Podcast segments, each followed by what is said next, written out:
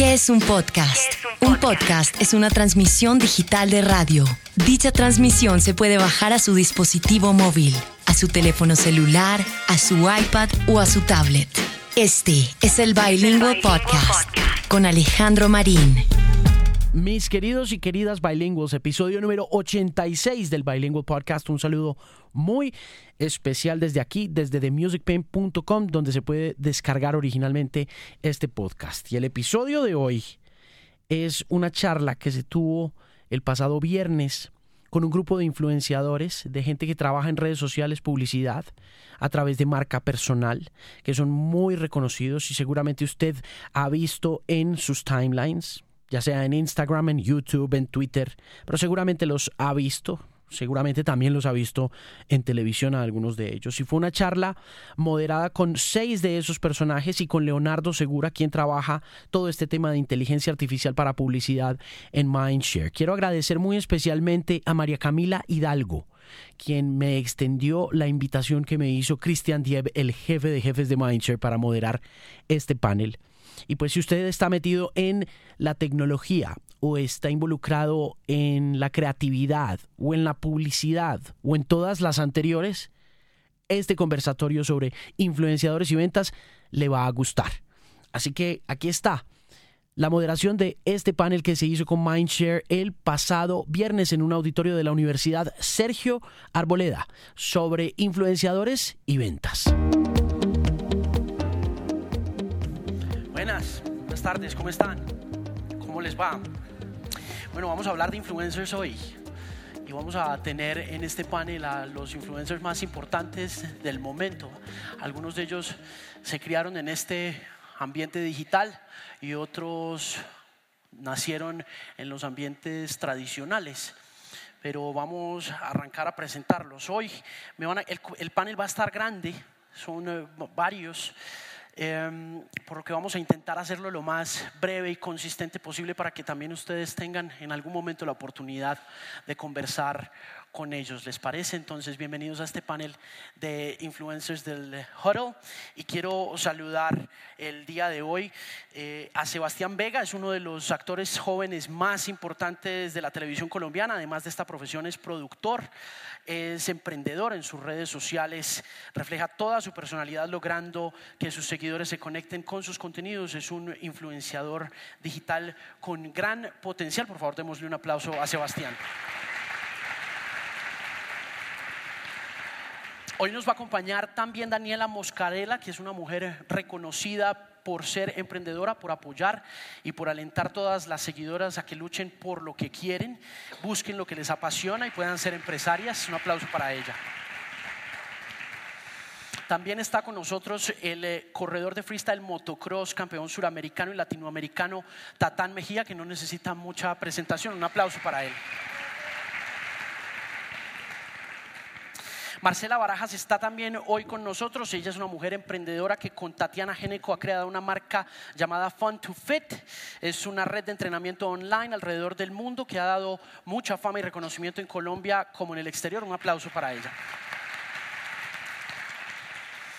También está con nosotros un actor muy importante de la escena en eh, Colombia, de la televisión nacional, se llama Rafael Novoa, está incursionando en la internet con Rafael Novoa sin filtros. Un aplauso para Rafael.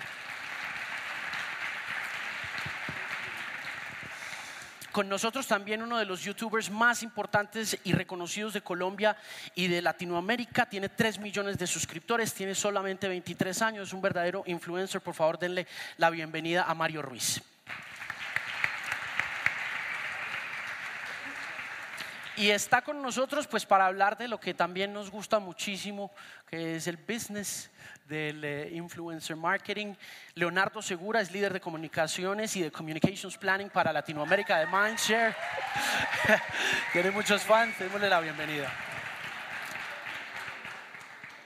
Bueno, pues vamos a arrancar con Mario, que mm, yo creo que todos tenemos un poco esta inquietud de los medios de comunicación y los influencers, ¿no? Son los influencers un medio en sí. Mario, ¿eres un medio de comunicación? Mm, bueno, primero que todo, buenas tardes a todos, ¿cómo están? Eh, pues bueno, eh, por mi parte, yo sí me considero que los influenciadores, que los youtubers, somos un medio de comunicación, eh, porque hoy en día la mayoría de las personas, desde niños hasta adultos, están acostumbrados ya a consumir las redes sociales para ver noticias, para leer el periódico, o sea, ya muchas personas ya no compran el periódico físico, los libros ya también, novelas, series, o sea, ya es un medio de comunicación, ya no es un medio tradicional como el de antes, sino ya es como la nueva generación del medio de comunicación ahora. Entonces, yo creo que sí somos un, medio. Sí, en ese orden de ideas, Leonardo, ¿cómo escoge una marca a un influencer? ¿Qué tiene que tener o qué busca en ese medio como tal en el que se ha convertido una persona hoy en día?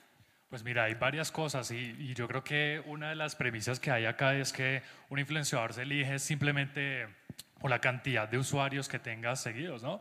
Y no es así. O sea, no es tan de estómago decir, tiene no sé cuántos miles de seguidores, este es. No, hay un proceso detrás donde hay un tema muy riguroso de data, por ejemplo. Eso es un primer punto súper importante. El alcance que tiene la persona y los usuarios que lo siguen, sí, es importante, pero hace parte de una ecuación. También hace muy, eh, pesa mucho todo lo que tiene que ver con su relación con sus usuarios, qué tanto le responden a esa persona. hay muchas cosas que van detrás de esa data. Segundo, tiene que ver mucho con los valores de marca que tiene cada uno, porque ellos son una marca, y tiene que hacer mucho match con la marca que nosotros estamos promocionando. O sea, obviamente, les pongo un ejemplo, una chica vegana, no la vamos a poner a eh, tener un tema con una marca de maquillaje que hace testeo en animales, por ejemplo. O sea, es incoherente. Hmm. Hay que cuidar mucho ese tipo de cosas. Y el último tiene que ver con estrategia. O sea, hay actualmente plataformas en que te permiten simplemente con unos clics, sí, contratar una serie de tweets, unos posteos, pero nuevamente, todo el mundo tiene acceso a esto. Hace falta una buena estrategia para lograr los objetivos y lo que queremos llegar a hacer con los usuarios con respecto a estos medios. Quiero, quiero decirles que, por supuesto, cuando tengan alguna idea o alguna cosa que quieran agregar a lo que los compañeros digan acá, pueden hacerlo, pueden ir diciéndome, pero quiero también continuar la conversación con Daniel hablando un poco de ese asunto de engagement, de conexión con la audiencia, de eh, marcas y de cómo manejas eso con tus redes en ese tema de enganche versus, no sé, venta, comercialización, ofrecimiento de productos, servicios y honestidad en el proceso. ¿Cómo manejas ese tema? Bueno, por mi parte, em, pues yo digamos que hablo más de temas de empoderamiento para mujer y, mucho de tema de emprendimiento. Em, pero igual, yo pienso que uno como influenciador eh, comunica a personas que están buscando como ciertas cosas en ti también. Entonces, no sé, algunos divertimos, algunos hablamos de emprendimiento, otros de temas fit. Y pienso que esos seguidores, em, pues cada uno tiene como e, esos intereses en cada persona que siguen. Eh, yo como influenciadora, realmente pues sí, muchas marcas a uno lo, lo, buscan. Hay algunas con las que no, digamos que no me siento afín y digo, esto no va realmente con el público pues que, que tengo yo en mis redes sociales, entonces no trabajo con algunas. Trato de ser como o sea, muy fiel a lo que, a lo que soy yo como marca y, y, a lo que mis seguidores también están buscando, por un tema de respeto y por un tema también de, pues, de poder comunicar algo que realmente los nutra. Hmm. Eh, quiero hablar un poquito, Mario, sobre dónde se cruza esa línea de la comercialización, de la venta, de la marca personal, de la imagen. Eh, ¿cómo, ¿Cómo me dice eso? ¿Cómo evitas que la cosa se vea muy comercial o no lo evitas? ¿O, cómo, cómo, haces ese tema? Cuando tienes 3 millones de suscriptores, tenés una audiencia enorme, tenés una audiencia global, tenés toda la posibilidad de hacer mucha plata, pero también tenés como una responsabilidad comercial. ¿Cómo haces eso? Eh, bueno, pues hay distintos tipos de influenciadores. Hay influenciadores que tratan las marcas muy orgánicamente. O sea, digamos, si le sale una campaña con algún jabón, muestran el jabón, o sea, no lo hacen orgánicamente. Hay algunos influenciadores, digamos, por mi parte, yo cada vez que trato de trabajar con alguna marca, obviamente, pues me tiene que gustar la marca, tengo que usar la marca, pues para poder yo recomendársela a mis seguidores. Y eh, intento hacerlo de una manera muy orgánica. Y lo mides por tiempo, o sea, lo haces como lo hacemos nosotros en medios tradicionales, como lo hacemos en radio, estás vendiendo como la mención de 30 segundos independientemente de que sea orgánico o no, de que lo estés mostrando que tengas unos zapatos de cierta marca o una chaqueta de cierta marca, haces la mención y, y cobras por, por, el tiempo al aire. Eh, no, por el tiempo al aire no, no se cobra, digamos Em, tenemos bastantes herramientas, como lo son las historias de Instagram, la- los videos, las publicaciones, YouTube, o sea, tenemos mil y un plataformas para poder generar contenido. Eh, y cada de estas plataformas tiene pues un costo variable. Digamos, las historias en Instagram duran solo 24 horas. Em, las fotos, obviamente, eh, pues duran más tiempo, o sea, quedan ahí públicas. Los videos de YouTube, pero no, o sea, no se mide el tiempo, sino se mide la, la mención, que se use la, la marca eh, y que se siga usando, ¿no? Porque, digamos, uno, un ejemplo, una marca de, za- de zapatos, uno todo el tiempo la tiene que estar usando en sus videos, en sus fotos, y es como dársela a conocer a los seguidores. Sí, claro, No sé, Rafael. quisiera hacerte una pregunta. Es, ¿Ustedes siempre tienen, mm, digamos, un tiempo límite? Digamos, la- la- la- las publicaciones o la, o la publicidad que hay realiz- realizado acerca de cualquier producto, ¿la dejas durante un tiempo? O sea, tú, uno entra a tu historial y siempre va a estar ahí. Sí, siempre va a estar ahí, siempre. Digamos, em, pues también Instagram, bueno, todas las plataformas te brindan herramientas. Digamos, en las historias solo dura 24 horas, pero pues tenemos eh, todas las estadísticas de las personas que la vieron, de las personas que si le dieron clic a la publicación, si entraron a- al, digamos un ejemplo, yo tagueo, voy a volver con el jabón, yo tagueo la marca de jabón, eh, Instagram nos da esas, esos datos demográficos de cuántas personas entraron, de si le dieron clic, de si vieron, de si se quedaron en la publicación, de si se salieron y no la vieron, o sea, tenemos todos los datos demográficos, entonces pues esa es como nuestra ayuda, Sí, hay, hay, pero siempre. Tatán, hay un, hay un, hay un return on the investment, hay un retorno en la inversión del anunciante. O sea, cuando un anunciante se te acerca, eh, te está pidiendo inmediato, un resultado inmediato de venta y, y se lo garantizas. O sea, Eso eh, depende, eso depende. Eh, obviamente, como decía Mario, uno trata de ser lo más orgánico posible, tratar de que las marcas no se vuelvan tan invasivas ni que haya como una ex- sobreexposición de producto. Yo manejo mis redes de una manera en que doy a mi cliente entender que no, en redes sociales no es cantidad, sino calidad. Entonces, cuando las, la- el- las personas que nos, nuestros seguidores entienden que la publicidad es paga, se acabó la magia. Ya se perdió lo que, lo, lo- a lo que vinimos y la gente va a entender te están pagando, entonces por eso pues no, ya, ya no va a consumir tu producto. Lo que uno como influenciador tiene que lograr es que ese producto sea parte de tu día a día y, tu- y de tu estilo de vida. Lo uso porque me gusta y no porque me toque me están pagando. Nosotros los que estamos acá somos eh, personajes que hemos trabajado muy duro, muy duro para llegar a estar donde estamos. Mi carrera personalmente va a cumplir 20 años este año. Como piloto profesional y como atleta, figura pública, como eh, influenciador, como me quieran llamar. Y ha sido un esfuerzo día a día para lograr estar, estar acá. Pero lo que nosotros tenemos que darle a entender a la gente es que pueden llegar a ser como nosotros ut- utilizando este tipo de producto. Y ahí es donde nosotros sacamos un retorno. Obviamente, si la, si la publicación es orgánica, es divertida, es bacana, te, da, te, te- te llena y te muestra la marca, no lo que decía ahorita, ah, esta agua, ¿dónde está mi agua? Jabón. Bueno, mi agua que estaba por ahí. Te la voy a poner de una manera. A mí me llamaron la semana pasada y me dijeron, Sebas, es que te necesitamos para una campaña de un detergente. Fue como, eh, mi, mi amor, mi- mi- mírame, o sea, un tris de lógica. que yo, yo no voy a estar, eh, sí, aquí está, más blanco no se puede, no.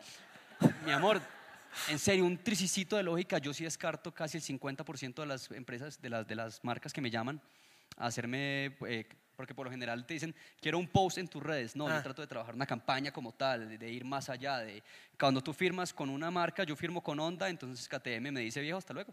y este segmento, ¿sos de nicho? Soy, ah, yo fui de nicho hasta hace dos años que entendí que no podía ser de un nicho motociclista, sino que tenía que hablar de un tema específico. Me explico. Eh, alguien me dijo un día, hermano, si usted... Hay tres cosas que todos los seres humanos, yo hablo mucho, ¿cierto? Si estoy hablando mucho, me dicen. Eh, hay tres cosas que los, los- todos los seres humanos estamos buscando. Es eh, estar bien económicamente, todos queremos billete. Eh, estar bien en el amor, todos queremos que nuestra pareja esté bien y estar bien de salud. Si usted toca uno de esos tres temas, le va a hablar a, a todo el mundo, ¿verdad? Entonces ahí fue cuando nace una parodia que tengo yo que se llama Novios versus Esposos con mi mujer. Y hablamos del amor, nos reímos y mostramos una pareja joven que tiene dos hijos, que sí se puede casarse, sí se puede ser feliz en el amor, porque todavía nos vendieron que, era, que, el, que el matrimonio era, perdón, no todos, todos so- somos jóvenes, que el matrimonio era una mierda.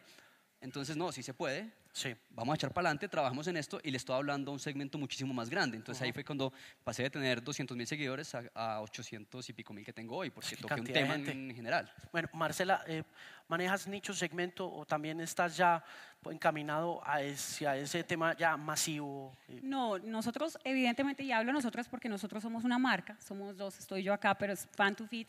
Nosotros somos un segmento masivo porque no solamente empezamos por la línea del deporte, eh, de fitness, de gimnasios, Sí. pero también somos mujeres y somos emprendedoras. Y lo que tú decías, cuando uno le habla de, las, de los temas a las personas a la- con las que uno se, rel- se siente relacionada, le llega más gente. Lo que tú preguntabas anteriormente es si las marcas nos piden cuánto se vendió. No necesariamente, pero sí se dan cuenta de acuerdo al engagement que tenemos con las personas si funcionó o no. Entonces uno sí tiene que dirigirse a muchos nichos, pero también ser consciente de a qué nicho uno le llega. Por ejemplo, el detergente de ropa, pues no. Sí. O si a mí me llegan una, una marca de, de algo grasoso, por ejemplo, cosas que no vayan con mi estilo de vida y mi alimentación, pues no, no podría decir que sí me aceptar nada que se salga de lo, en las cosas que yo creo. Claro. Leonardo, en ese sentido, ¿cómo conciliamos estos dos mundos? Del retorno en la inversión, de la personalidad, de la marca personal, del influenciador como tal y de la necesidad de la marca cada vez más de monetizar de hacer plata inmediata de ese tema, porque yo creo que tenemos un poco ese problema en medios convencionales y en medios tradicionales, ¿no? Que, que, y yo me imagino que puede ser el mismo tema para las personalidades aquí presentes, independientemente de que estén muy de moda, digamos, o que, la, o que el medio como tal esté muy de moda, porque está en nuestras manos. Eh, ¿Es cierto eso? Las marcas dicen, solo quiero que me muestres el producto o cada vez más están diciendo, quiero mi plata, I want my money back. Pasa mucho, pasa mucho que todavía las marcas dicen o no entienden las dinámicas que tiene este tipo de medio de comunicación. O sea, al igual que cualquier otro medio de comunicación, tiene sus matices y tiene sus reglas y tiene sus cosas para que sea efectiva. Nosotros con las diferentes campañas que hemos hecho nos damos cuenta que entre más natural sea, entre, como ustedes comentaban, más afín sea el tema, mejor. O sea, la gente lo recibe mejor y sí se da esa conversión a la venta. O sea, sí se da cuenta uno de que no hay que entrar a, como controlar todo, porque hay clientes que de repente, bueno, nos piden, necesito que salga el logo aquí y que de repente tengan este producto en la mano todo este tiempo y eso no es natural. Entonces sí, efectivamente, cuando es más natural, mucho mejor y eso es algo que vamos a ir entendiendo a la medida que se desarrolle más esto. Volveremos a ese tema, pero quiero preguntarle un poquito a Sebastián y a Rafael, eh, cambiando un poco el, el, camino y el rumbo de la conversación para hablar un poquito de, de arte, de actuación, de televisión. Eh, ¿Cómo estás usando tus redes, Sebastián, como actor, como artista? ¿Cómo te están beneficiando? ¿Cómo te están dando eh, valor agregado con respecto a medios tradicionales como la televisión o incluso el cine, que ambos están en crisis en Estados Unidos y seguramente veremos esa crisis sucediendo muy pronto acá? Eh, bueno, buenas tardes. Digo que a nivel personal, yo llegué a ser influenciador. Ya yo tenía una imagen como actor, como una figura pública, eh, pues obviamente con la exposición del medio de televisión y tanto campañas, pero ya como marcas eh, directamente, pues que era más como imagen. Ahora entrando a, a, a este medio ya como tal, como influenciador, eh, como que reuniendo un tris de todo lo que se ha hablado, eh, pasa algo muy, eh, muy interesante y es que algunas, pero son la minoría de marcas, eh, ya están entendiendo que lo que, o lo que yo digo es, lo que tenemos que vender es una experiencia, más un producto, más que un producto. Entonces, eh, Sebastián, te vamos a regalar una gorra. Y yo, pana, solo me queda bien una. Yo tengo la cabeza plana atrás, esa me va a quedar horrible, entonces no la voy a usar, la voy a regalar. Entonces son como ese tipo de cosas de lo que, de lo que decía Tatán. Y ahorita casualmente estamos hablando de eso porque cuando una marca eh, necesita esa exposición, ya uno, cada uno tiene eh, creado un estilo eh, de la forma en la, que lo, en la que lo va a comunicar. Entonces decía Tatán, si van a poner en el lavadero lavando ropa, pues no, pero si salto en la moto, caigo, me embarro y lavo mi uniforme, se puede meter. Entonces uno también trata a veces como de direccionar a las marcas. Hay unas, y lo que decías tú, no puedo salir vendiéndola porque para eso mejor hagamos un comercial, ¿me entiendes? Uh -huh. eh, también aseguro mucho, digamos, de lo que he aprendido en estos dos años, es que cuando un cliente marca o la persona que lo necesita uno para transmitir un mensaje o una experiencia, eh, que ya me sucedió una vez, es, vea, me publicó una foto y no vendí nada, es que yo la foto no la tengo para que usted venda, o sea, es, es publicidad lo que estás haciendo. Claro, pero igual lo que te digo, o sea, publicitariamente eso es algo con lo que tenemos que lidiar nosotros. Eh, diariamente y cada vez es más exigente, no importa en qué medio estés, estés en YouTube, estés en Instagram, estés en Twitter, estés en radio o estés en televisión, el anunciante quiere su plata de vuelta. Pero antes que, antes que nada, Tatán, quiero preguntarle a Rafael, porque Rafael está entrando al mundo digital, está abriendo Rafael Nova sin filtros. Em, ¿Cómo ves el tema para el actor colombiano? Eh, en términos de lo que está pasando con la televisión, la crisis de la televisión que es totalmente evidente. Em, ¿Cómo te adaptas a, este mundo nuevo? ¿Cómo sientes que se están haciendo cosas distintas o está pasando más de lo mismo? Bueno, en realidad eh, lo que ha sido la parte digital a nivel mundial ha sido un revolcón. Nos sacaron a todos de esa zona de confort en la cual estábamos acomodados, tranquilos, sin ningún problema, y empezó a generar cambios, cambios que constantemente se están realizando diariamente. Entonces, pues es una manera que uno busca de reinventarse. Sí, hay crisis en la televisión, y hay crisis de pronto lo que hablabas del cine y en fin, muchas cosas, pero es una manera de llegarle de una nueva manera de llegarle al público. Y digamos en mi caso pues lo, empezamos a buscar a través de Rafael Nova sin filtro, entrando a la parte digital, no haciendo televisión en la parte digital y tratando de asimilar y personalizar ese lenguaje, o sea, estos artistas, o sea, porque son unos duros a la hora de manejar todo lo, lo, que es el lenguaje digital, uno al comienzo pues sí le cuesta un poco de trabajo, entrar y encajar, pero ya poco a poco pues empieza uno a, acomodarse y a sentirse cómodo y, saber encontrar el punto que quiere que la gente llegue. Esa comunicación, esa interacción que hay hoy día con el público no la tenía yo antes. Uno simplemente pues, o sea, realizabas un proyecto, un trabajo y ya, hasta ahí llegaba la, la relación con el público. Hoy día esa interacción es día a día. Yo antes no era amigo de las redes sociales tampoco, soy relativamente nuevo y estoy empezando a descubrir cómo es que funciona y teniendo esa interacción con el público, pues que es interesante. Y el público también o agradece o te critica o, apoya lo que tú estás haciendo, pero también hay mucho de responsabilidad que cada uno ha nombrado acá de cómo se tienen que hacer las cosas y es adaptarse y reinventarse todo el tiempo. Mm. Tatán iba a decir algo sobre sobre lo que estaba diciendo Sebastián del tema marcas y estábamos hablando, pues yo, yo, hablo un poco con Rafael porque siento que la televisión siempre fue como un medio tan lejano, como que la personalidad estaba tan desconectada de la a mí realidad. Me ha, pasado, me ha pasado que mucha gente me ha, me ha, comentado, incluso periodistas me han dicho, oiga Rafael, usted siempre que había mantenido un perfil tan bajo, digamos, o sea, no estaba tan expuesto, hoy día está más expuesto de lo, de, lo, que nunca lo había hecho. Y yo, pues sí, me ha tocado y, y, es, y, es, y, es, algo que, que, hace una experiencia que lo estaba empezando a disfrutar y pues me ha gustado. O sea, no, no sé si pueda llegar a tener 3 millones, pero es admirable la capacidad que tienen porque es una, una esa, esa, comunicación que hay con, con, el público. O sea, me parece maravillosa. Para todos los influenciadores acá, eh, arrancando con Tatán y luego con eh, Daniela, eh, se acomodan a las necesidades de un anunciante, por ejemplo. Eh, cuando un anunciante les pide que haga algo puntualmente, pues digamos que no es el jabón, pero que sí es una cosa medio cercana, pero tiene unas cosas puntuales que quiere que hagas, unas historias, unos posts, unos tweets o no sé, eh, ¿te acomodas o ya la cosa es como tan monolítica que dice yo soy tatán y yo hago lo que yo quiera con mis redes? No, eso no pasa. Ok, ok. No, mira, em, obviamente el cliente quiere algo, ¿verdad? Y uno trata de, redireccionarlo y explicarle, mira, en mis redes lo que funciona es esto porque así lo he vivido. Me ha pasado varias veces que me dicen, ¿por qué no me pones este, este afiche que saqué para revista? Eh, un segundo, esto no es ATL, ¿verdad? Esto es un medio alternativo que tenemos que identificarlo y eso no te va a funcionar. Es más, te lo subo, y después te subo algo con la misma, el mismo producto y vas a ver los resultados porque Instagram me tira resultados y vas a ver que eso no te funciona. Lo he hecho una vez y le mostré, mira, por este lado no es, es por este lado porque funciona así en mis redes funciona así. Me, me, devuelvo un poco al tema de, de, quiero mi plata de retorno, ¿cierto? La quiero ya.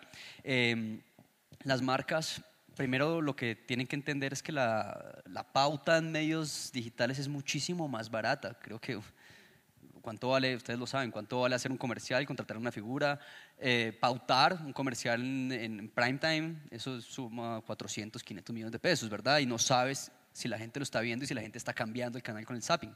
Claro. No, no tenés idea si eso está pasando y no cómo recuperas 400 millones de pesos a no ser de que sea una marca muy, muy grande. Sí. Entonces, ¿qué pasa si esos 400 millones de pesos los distribuyo en, no sé, 20, 10 publicaciones en un año, en un personaje que tiene 3 millones de seguidores, que alcanza la, la misma gente que me, que me puede alcanzar supuestamente la televisión y me sale en un 5 o 10% lo que me gasto en otra vaina. Sí. Entonces, como decía Mario, tenemos muchísimas herramientas para quiero mi plata ya, se pueden hacer porque es que esto está pasando ya mismo.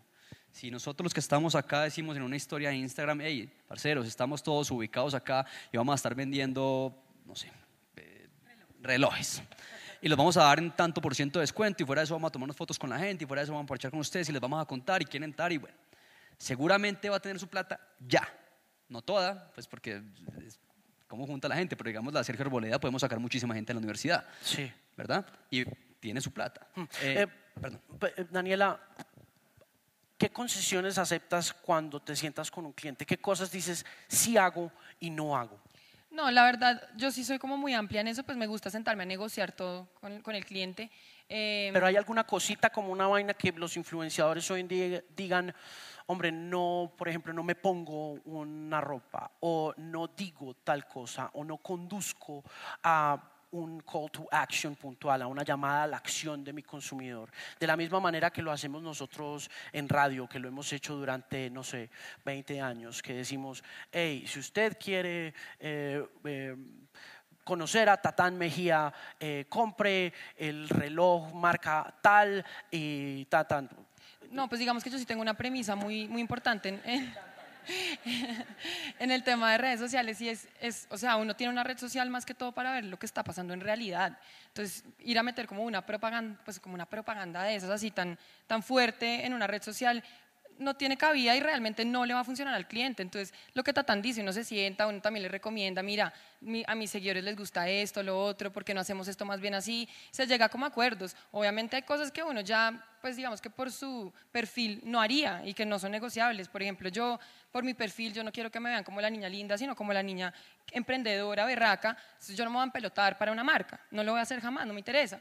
Y ese tipo de cosas ya cada cual tiene como sus premisas y su manera de trabajar, pero siempre creo que es más un tema negociado entre marca y persona. O sea, se tiene que llegar a un punto medio para que el tema funcione. Marcela. Yo creo, eh, como Daniela, que eso depende de cada uno, las cosas que uno cree, y ahí uno sí tiene que entrar a negociar con el cliente y saber exactamente qué hace y qué no. Porque pienso que nosotros como influenciadores tenemos que cruzar, podemos cruzar una línea muy delgadita entre hacer las cosas muy bien y hacerlas muy mal. Por ejemplo, hablo de mi caso específico yo puedo pasar de ser una buena influencia en cuanto a estilo de vida saludable eh, para niñitas, adolescentes, a ser una pésima influencia y generar trastornos de alimentación, por ejemplo. Entonces hay muchas cosas en las que uno sí se tiene que cuidar y pensar primero en la gente a la que uno le está llegando antes que en el beneficio propio. Mario tiene concesiones, tiene eh, lineamientos publicitarios, dice, hago esto, no hago esto en mis publicaciones, en mis posts. Pues bueno, eh, como pues ahorita lo estaban mencionando, hay marcas que si quieren que uno saque el producto y que uno mencione el producto y que el producto siempre esté ahí. Em, y uno les intenta hacer entender que pues el público funciona de otra manera, pero hay marcas que no entienden. O sea, ellas, hay marcas que dicen, no, yo estoy pagando, pero porque así es que yo estoy pagando y tengo que, o sea, tengo que ver la imagen ahí. Ahí es cuando uno no puede entrar a trabajar porque pues por una campaña publicitaria puedes empezar a dañar pues como el público que te has ganado por bastante tiempo. Es que, es que creo que también es, es, eh, aparte, la responsabilidad que tú tienes con el público, es esa, algo con lo que te, debes sentir cómodo. No eres un maniquí donde le pongan cualquier prenda, cualquier cosa y muéstrelo, ¿cierto? Sí, sí, no, o sea, aparte que uno piensa en las redes sociales de uno, también tiene que uno pensar en el público, porque uno también tiene que mantener ese público, uno día a día uno tiene que pensar en qué hacer para subir, subir, subir seguidores, subir. Y cosas como estas, como que uno saque el producto así, son cosas que hacen que tu público pues ya no confíe tanto en ti para una próxima campaña o para un próximo proyecto.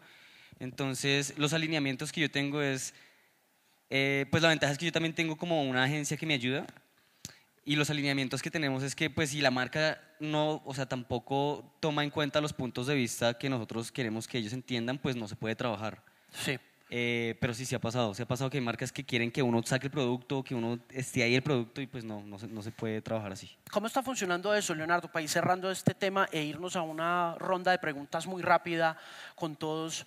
Em, cantidad, calidad, contenido del influenciador, contenido de la marca, volumen, eh, precio, son un montón de variables que tenemos que tener en cuenta en estos momentos versus también pues una avalancha, una oferta gigantesca de posibles influenciadores, posibles productos, todo el mundo tiene una opinión, todo el mundo tiene una red, todo el mundo tiene algo que decir, todo el mundo tiene algo que vender.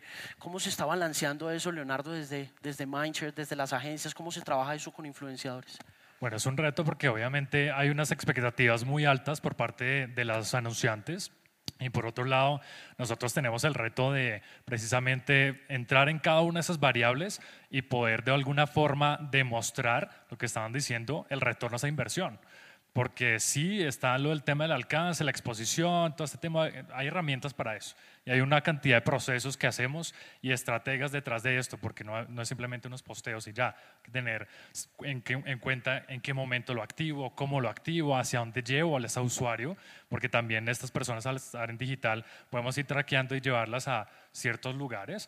Entonces, yo creo que entre esa dinámica de expectativas y nosotros ir viendo cada vez más cómo se vuelve sofisticado este negocio, pues podemos entregar más resultados en esa dinámica. Eh, pasa con Spotify, por ejemplo, que los listados de música más grandes del mundo, como Rap Caviar, o mm, los listados como reggaetón, baila reggaetón, que son las dos playlists más grandes que tiene Spotify, tienen 5 o 6 millones de usuarios, eh, tienen una tasa de rebote altísima. Eso quiere decir que si tenés 5 millones de usuarios, más o menos por los números que he podido averiguar de internet, un 32% de la música que está en esa lista no se oye. O un 32%, un 26% de los usuarios no la consume o se va. Pasa eso también con el influencer marketing cuando alcanzas números críticos grandes como los de Mario, como los de Tatán, tenés más de un millón de usuarios, dos millones de usuarios, pero a la hora de ofrecer producto se te va la gente más Masa. rápido, más en masa, pues obviamente porque más volumen, más, más eh, churn out, ¿no? Sí, totalmente pasa, porque nuevamente quedó claro que son un medio de comunicación. Y como cualquier otro, cuando ves algo que es publicitario, que alcances a visualizar que tiene que ver con un producto, hay un rechazo, ¿no? Y en ese orden de ideas no estamos haciendo, digamos, un poco lo mismo en términos publicitarios con medios tradicionales en el sentido de volumen eh, versus influencer marketing. Supongo que la pregunta es, eh, ¿qué tan efectivo es el influencer marketing para el retorno en la inversión de un anunciante hoy en día? Pues mira, nosotros tenemos que hacer una exposición muy grande en televisión, en los otros medios, y también existe esa tasa baja. Pero ¿qué pasa? En este caso pasa en que hay un porcentaje de las poblaciones que son expuestas a esto que no reaccionan bien o que dicen lo, lo rechazo. Pero esa tasa llega a ser más baja en este caso, porque sí, son un medio de comunicación, pero son personas. Y al ser personas generan empatía. Y esa empatía, pues de una vez, hace que la gente le preste más atención. Entonces, sí, puede haber rechazo, pero la conversión frente a otros medios es más alta. Voy con una ronda de preguntas ahí rápida para darles a ustedes pie para que puedan conversar un ratico con este combo de blue chips del eh, marketing de influenciadores. Tatán, un influenciador que influya en vos o que te haya inspirado. Mario. All right. Sí, Ma- Mario, eh, soy, soy eh, bien seguidor de Mario. De hecho, mi carrera como influenciador empezó el día que lo conocí, que dije, Dios mío, por aquí no es, es por ahí. Sí. Entonces, eh, y sigo tres personajes gringos, que es eh, Rudy Mancuso, teso, tesísimo, y, y Kim Batch. Marcela, un influenciador. Eh, la persona que a mí me inició en esto fue Sasha Fitness, que fue la, la pionera de fitness en redes. Entonces, para mí ella es un, un modelo a seguir y ha hecho muchas cosas interesantes. Rafael, Todos ellos son mis héroes. No, de verdad. es absoluto. Sí. Mario, Eh, Ju- Juan Pazurita. Juan Pazurita porque pues él aparte de que es el inf- influenciador, de que pues crea muy buen contenido en tus- todas sus plataformas, también utiliza esa voz para ayudar a causas. Eh, él, él hace poquito creó algo que se llama Love Army, no sé si ustedes están enterados, es algo que eh, él creó junto con Jerome, que es otro influenciador, y con este actor, ¿cómo es que? Ben Affleck, no, Ben Affleck no, sino... Es que, es que, es que los actores... El, de, el del museo, ¿cómo se llama el del museo? El del museo, este, Ben Stiller, ese con él. Ellos tres crearon eh, Love Army y han hecho cosas increíbles. Entonces, aparte de solo crear y entretener, también ayudan a las personas. Entonces, Daniela. él. Pues la verdad yo tuve la oportunidad de conocer desde hace muchos años a Pau Tips y a, y a Luisa Fernanda W y las vi cómo crecieron y todo el proceso de ellas me pareció muy chévere. Yo empecé con mi marca de belleza y digamos que Pau también fue como súper inspiradora para eso y, y ellas dos más que todo. Esteban. Sebastián, sorry, perdón. Juanca. Eh, bueno, literal, Tatán eh, es una de las personas que, eh, en las cuales me guío mucho eh, ahorita. En cuanto a la, a la expresión en las redes sociales. Eh, en Mario y otro youtuber también muy amigo que es Sebas Villalobos, estoy todavía intentando aprender a hablarle al celular que para uno como actor, como decía Rafa, uno siempre estaba como muy oculto, como muy eh, en otra vaina. Pero yo duré 10 días, hola, eh, eh, no, este no. Entonces, esa facilidad. Y literal, hago aquí eh, a Tatán, me dijo una sola cosa.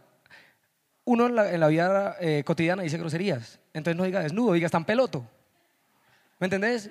Y créanme que ese tipo de comunicación, Tatán me dijo, es la cercanía, que la persona que te ve te siente ahí. Pero es una línea delgadita, ¿no, Mario? Sí. Es una línea así súper delgadita Sí, porque total. mira, lo que, mira lo que pasó con Logan Paul, ¿no? Sí, sí, sí, pues es que uno, es que es difícil porque nosotros somos los que estamos escribiendo este, esta, esta primera generación de influenciadores. O sea, nosotros no podemos decir como, bueno, este man hace 30 años fue influenciador y miren lo que ahorita está haciendo. Eh, Claro, además hay un tema en la irreverencia que siente uno que ya está tocando un fondo porque el mismo medio de comunicación tradicional lo ha aprovechado tanto y le ha sacado tanto jugo como un poco al desparpajo, a la grosería, a la cosa, que ya se siente un toquecito desgastado. Entonces, claro, si sale natural, buenísimo. Es que hay, Es que esa es la diferencia, decirlo natural, o sea, no, Exacto. que no suene fingido. O sea, porque la gente sabe cuando uno no es uno, Uno, en internet. es, es muy cierto. Eh, entonces, por eso, hay veces la influencia se cae porque uno está hablándole a la gente, normal. uno le está hablando a la gente y pues uno no es uno y la gente sabe que uno no habla así, entonces es mejor hablar como uno habla. Pues, Eso pasa, es no tratar de ser otra persona. Sí, vos sos Exacto. como vos y como sos, y, la ge- y las empresas y las marcas te conocen así, y eso es lo que quiero mostrar en mi producto. Al final vos estás adoptando la personalidad del producto.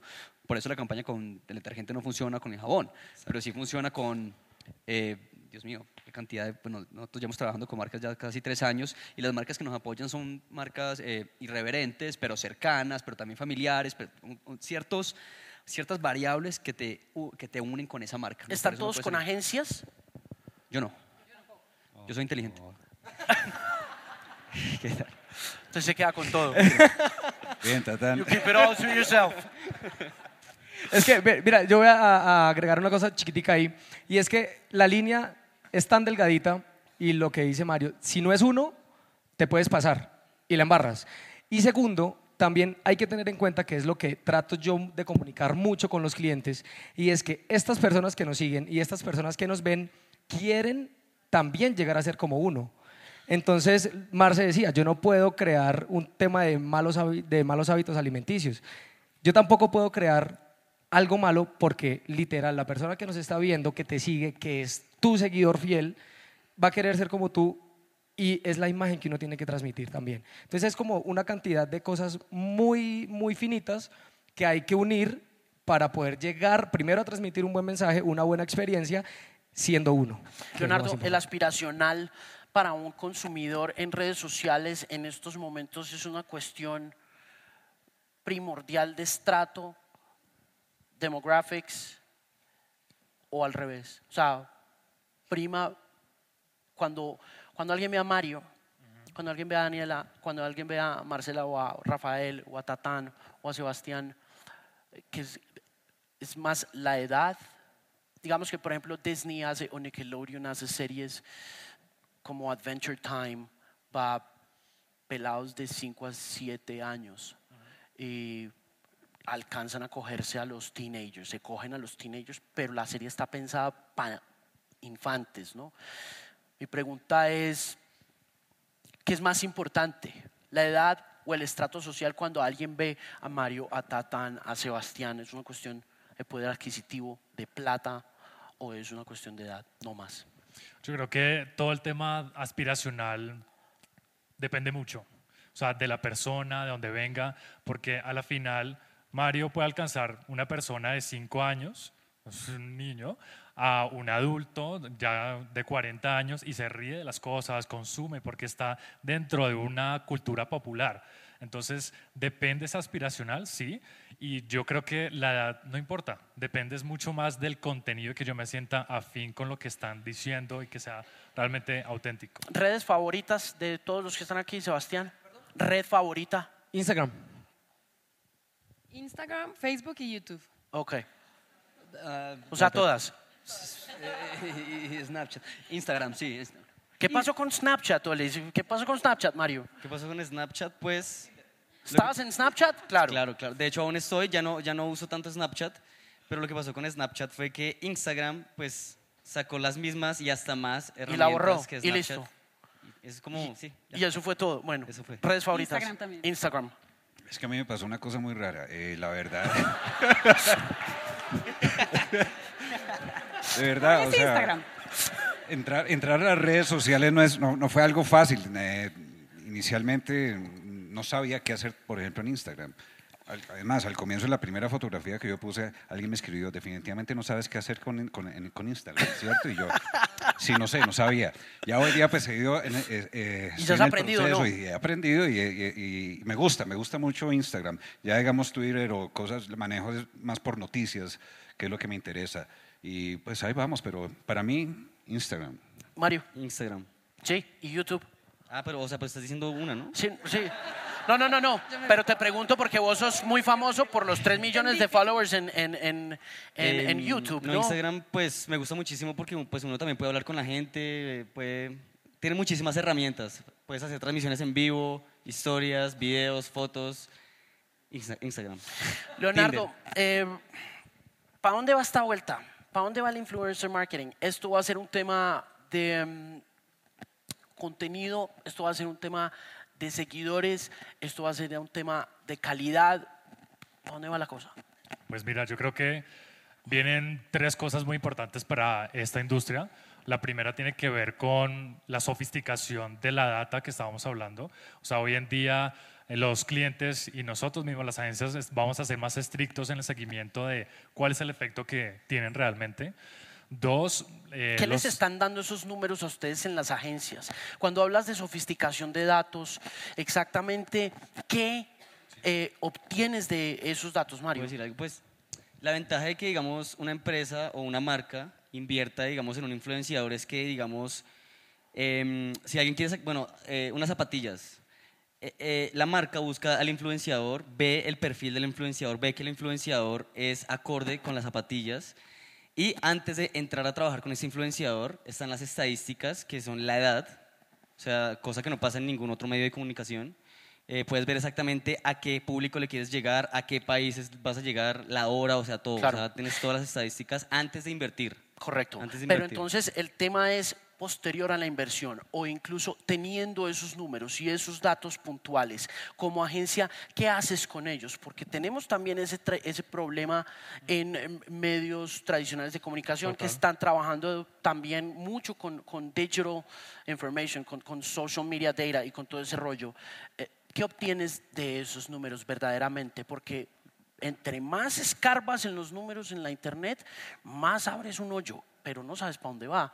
Sí, yo creo que con la charla anterior de Watson y contamos que tenemos acceso a tanta información y tanta data que a veces no sabemos qué hacer con ella. No estoy- no te- a veces yo creo mucha. que el, el 90% de los casos en medios estamos muy embolatados y marcas están muy embolatadas y creo también que ahí comienza una venta de humo tenaz, ¿no? Total, entonces precisamente ese es el reto que tenemos como agencia al tener eh, expertise en, todo este, en toda esta data y encontrar la forma de cómo nosotros podemos moldear esa data para nosotros aprovecharla con ellos mismos. Porque entendemos lo que quieren las personas, entendemos el contenido que están consumiendo, entendemos la perfilación muy bien de cada uno. Entonces, de ahí el reto es seguir extrayendo cosas que nos ayuden a detonar estrategias para utilizarlos mejor. Y los microinfluenciadores sería como la tercera cosa que querías mencionar, la sofisticación, los datos y el tema del microinfluencing. ¿Cómo va a funcionar eso?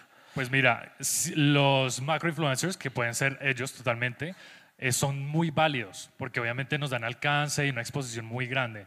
Pero lo que viene ahora son los microinfluenciadores, personas que tienen 10.000 seguidores, muy anichados, donde se trata de, son especialistas y tienen una audiencia súper específica con unos temas específicos. Entonces, si yo tengo un producto que lo quiero ir moldeando, pues me voy a esos microinfluenciadores, en vez de tener uno, puedo tener 20 y genero un impacto en cada uno. Depende. Dice que no. Pues, pues finalmente digamos que todo cambia para quedarse igual un poco. Estamos vendiendo volumen, pero tenemos que vender calidad, pero tenemos que vender contenido, ¿no? Y finalmente en eso nos la hemos pasado los últimos 100 años desde que apareció la radio abramos el floor, la mesa, para que conversen ustedes, el piso de preguntas para que ustedes hablen con estos influencers en este huddle de hoy. Uno a la vez, por favor.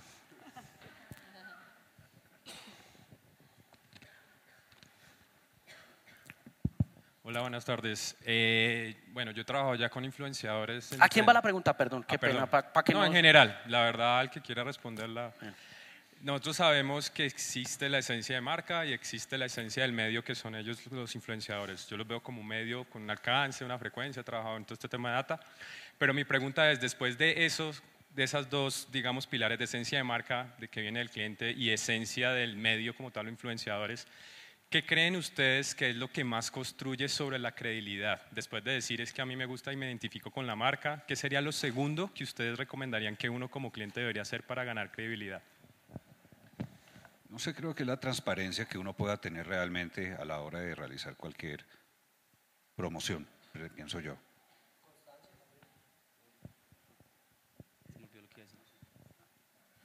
La transparencia. hay sobre ese tema de la transparencia tengo una pregunta sobre el contenido orgánico y el contenido no orgánico y en qué difiere. Siento que es un tema más actitudinal, como más de comportamiento y de actitud de esta generación nueva de influencers, en el sentido de que... Em, cuando dicen que quieren hacer orgánico algo es simplemente ponerlo dentro de su propio lenguaje, em, pero finalmente el resultado es el mismo que cuando estamos en radio o en televisión promoviendo algo a través de un comercial y es que la gente compre algo, consuma algo. ¿Cómo se sienten frente a eso? ¿No sienten, digamos, la transparencia cómo se maneja y la credibilidad cómo se maneja, escogiendo el producto y ya. Básicamente es como decir que estamos viendo publicidad o no decir que estamos viendo publicidad. Exactamente, me refiero un poco a eso. Yo, insisto en que, en que la magia se pierde en redes sociales. Definitivamente cuando tú estás en radio tú pasas a comerciales, se llaman comerciales. En televisión pasas a comerciales y la gente sabe que va a haber comerciales. Cambia, lo ve, lo deja oyendo y a la final te entra, pero yo no creo que alguien se siente, uy, que sí, ¿cierto? El comercial que acaba de sacar Fab. Super Bowl. Sí, obvio. A, menos, de que sea Super Bowl, ¿verdad? que la gente se espeluca por hacer un comercial. Ya comerciales muy sigue habiendo comerciales muy chéveres de televisión. Muy Mira, los comerciales argentinos, yo, soy, yo me siento a ver comerciales argentinos para sacar ideas porque es una locura, ¿es cierto? Pero pues es uno y tienes eh, cuántos, cuántos, muchísimos muy malos. Y la, el mismo Siriri, llevamos 30 años diciendo, eh, el dolor le tiene miedo, dolor, aquí nadie tiene esa cuenta, ¿verdad? Nos van a cortar el chat. Bueno, y, son súper efectivos, mira que vos te acordás.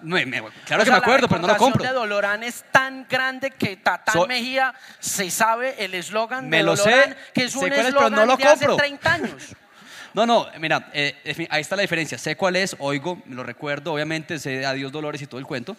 Me río de, la, de, de, de, esto, obviamente sé que se fue hace 20 años, no, no consumo el producto, no, soy incapaz, o sea, digo, uy, carajo.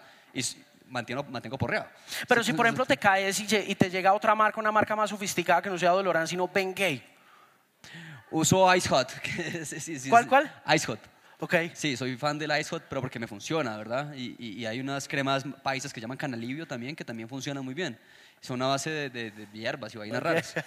ok, ok. Pero funcionan súper bien, en serio. Y, y- la- las uso y no les hago publicidad. Y de repente estoy en mi taller y, hombre, yo estoy al borde del, del- del abismo todo el tiempo en cuanto me puedo partir un, di- un brazo día a día y tengo más Entonces de es un 14 mercado brazos natural para vos. Claro, tengo más de 14 brazos, eh, brazos, huesos partidos. Y dolores todo el día. El día que me levanto y digo no me, no me duele nada, me siento súper raro. O sea que esa transparencia aterriza, Marcela, un poco en... Básicamente yo escojo como influenciador el producto que vendo. Claro, completamente, porque una vez más, lo que decía Tatán, no estamos en televisión, no, es- no estamos en radio. La relación de los influenciadores en redes sociales con la gente es mucho más íntima, es mucho más cercana. Entonces, si no es absolutamente orgánico, la gente no te cree. Y lo peor es que después no te cree lo que tú haces. No solo como, como influenciador de marca, sino lo que tú haces eh, para tu vida, en mi caso fitness. Entonces es, tiene que ser muy orgánico, muy sutil y muy, muy de la mano con lo que somos. ¿Te ha pasado, el truco- ¿te ha pasado alguna vez con alguna marca o alguna cosa que sientas que se te va un- una audiencia? ¿Cómo Sí, sí, mides sí, sí, ese- me- y te escriben. Un- y te ponen, te dejo de seguir, demasiada publicidad. Es que el truco está en que no es cantidad. Las- las a mí lo primero que se me sienten, me pasa mucho, muchas personas que me dicen, bueno, Sebas, necesito 14 posts a la semana. Y no, no estoy exagerando, ¿verdad? Exacto. 14 posts a la semana, 15 historias, 3 tweets y bueno, y si me regalas una ñapita en Facebook, pero, pero por Dios, y es una foto, uno uno con huevón así con... Sí, eso no funciona, no funciona. propio bien, no. Mi amor, no es cantidad, es calidad. Yo le puedo alcanzar más gente con una sola publicación que con 14 iguales, ¿verdad? Entonces, y eso es difícil de que las empresas lo entiendan, pero sobre todo las empresas que las maneja una señora de, de- de 75 años, sentada detrás de un escritorio diciendo, es que yo necesito que mi marca se vea mucho. Sí, posicionamiento de marca, top 10 de la marca, todo ese cuento, posicionas, pero ¿en qué, hora, ¿en qué momento vendes? ¿En qué momento la gente te cree? Claro. ¿Alguien más? ¿Preguntas? Yo, gra- gracias por, ah, también para el que quiera responder, eh, dar las gracias a Cristian Paisano por, por la oportunidad de entender pues, cómo están pensando ellos, qué, qué imaginario de posición de negociación tienen. Eh, y me pareció muy interesante la pregunta que hicieron sobre hacia dónde va el influencer marketing. Eh, hay una tendencia sobre los microinfluenciadores. ¿Quién de ustedes ve eso como una amenaza y hasta qué punto el engagement y la credibilidad de esos microinfluenciadores es para ustedes una amenaza y cómo piensan atacarla? ¿Te puedo responder? Gracias. No, es que, mira, hay, perdón, yo, yo ahorita, eh, pasa, pasa con, con marcas que le llegan a uno o clientes que dicen, le pagué a cinco, a talito, talito, talito, le pagué un peso, porque tú vales 15 y no funcionaron, entonces tú tampoco vas a funcionar. ¿Sucede o no sucede? Entonces, es lo mismo, es, es- es una inversión válido, si me entiendes, es muy válido porque pues es el cliente eh, busca lo que necesita, pero, pero pues es la decisión y, y- y no sé qué tan recomendable sea. Daniela, Daniela, un momentico que Tatán habla hasta por los codos. yo, te- yo tengo algo que decir ahí, pues, o sea, realmente cada uno de nosotros es una empresa más y como empresa cada uno debe tener una estrategia y estarse reinventando. Competencia hay en todo, esto es un mercado. Entonces, a- es innovar, es todo el tiempo estarte reinventando y proponiendo cosas mejores cada día. Creo que ahí está el tema para cualquier empresa y nosotros somos una. Es eso. Tenemos que cerrar acá. Se nos acabó el tiempo. Damas y caballeros, la una y la una y quince, sí, son las tres y cinco, algo así. Las tres y cinco. Muchas gracias a todos. Ya me están diciendo que acabemos. Muchas gracias a todos ustedes por estar aquí Muchas en este gracias magnífico huddle. Una muy buena tarde y sigan pasando bien. bien. Gracias por escuchar. Recuerde que si tiene oportunidad de hacerlo o si le llama la atención llevar este contenido en sus manos, en su teléfono celular, hay también una app gratuita en Google y en Apple que se llama Pimp by Alejandro Marín. Igualmente, si tiene la oportunidad de calificar el podcast en iTunes, hágalo, por favor. Y si puede hacer una reseñita, también sería muy chévere, se lo agradezco muchísimo. Y si no quiere hacer ninguna de ellas, pero quiere seguir manteniéndose al tanto de todo lo que pasa con la cultura, la música, el tema digital en esta era de la internet, por favor, siga visitando themusicpimp.com, una voz confiable en la música. Gracias.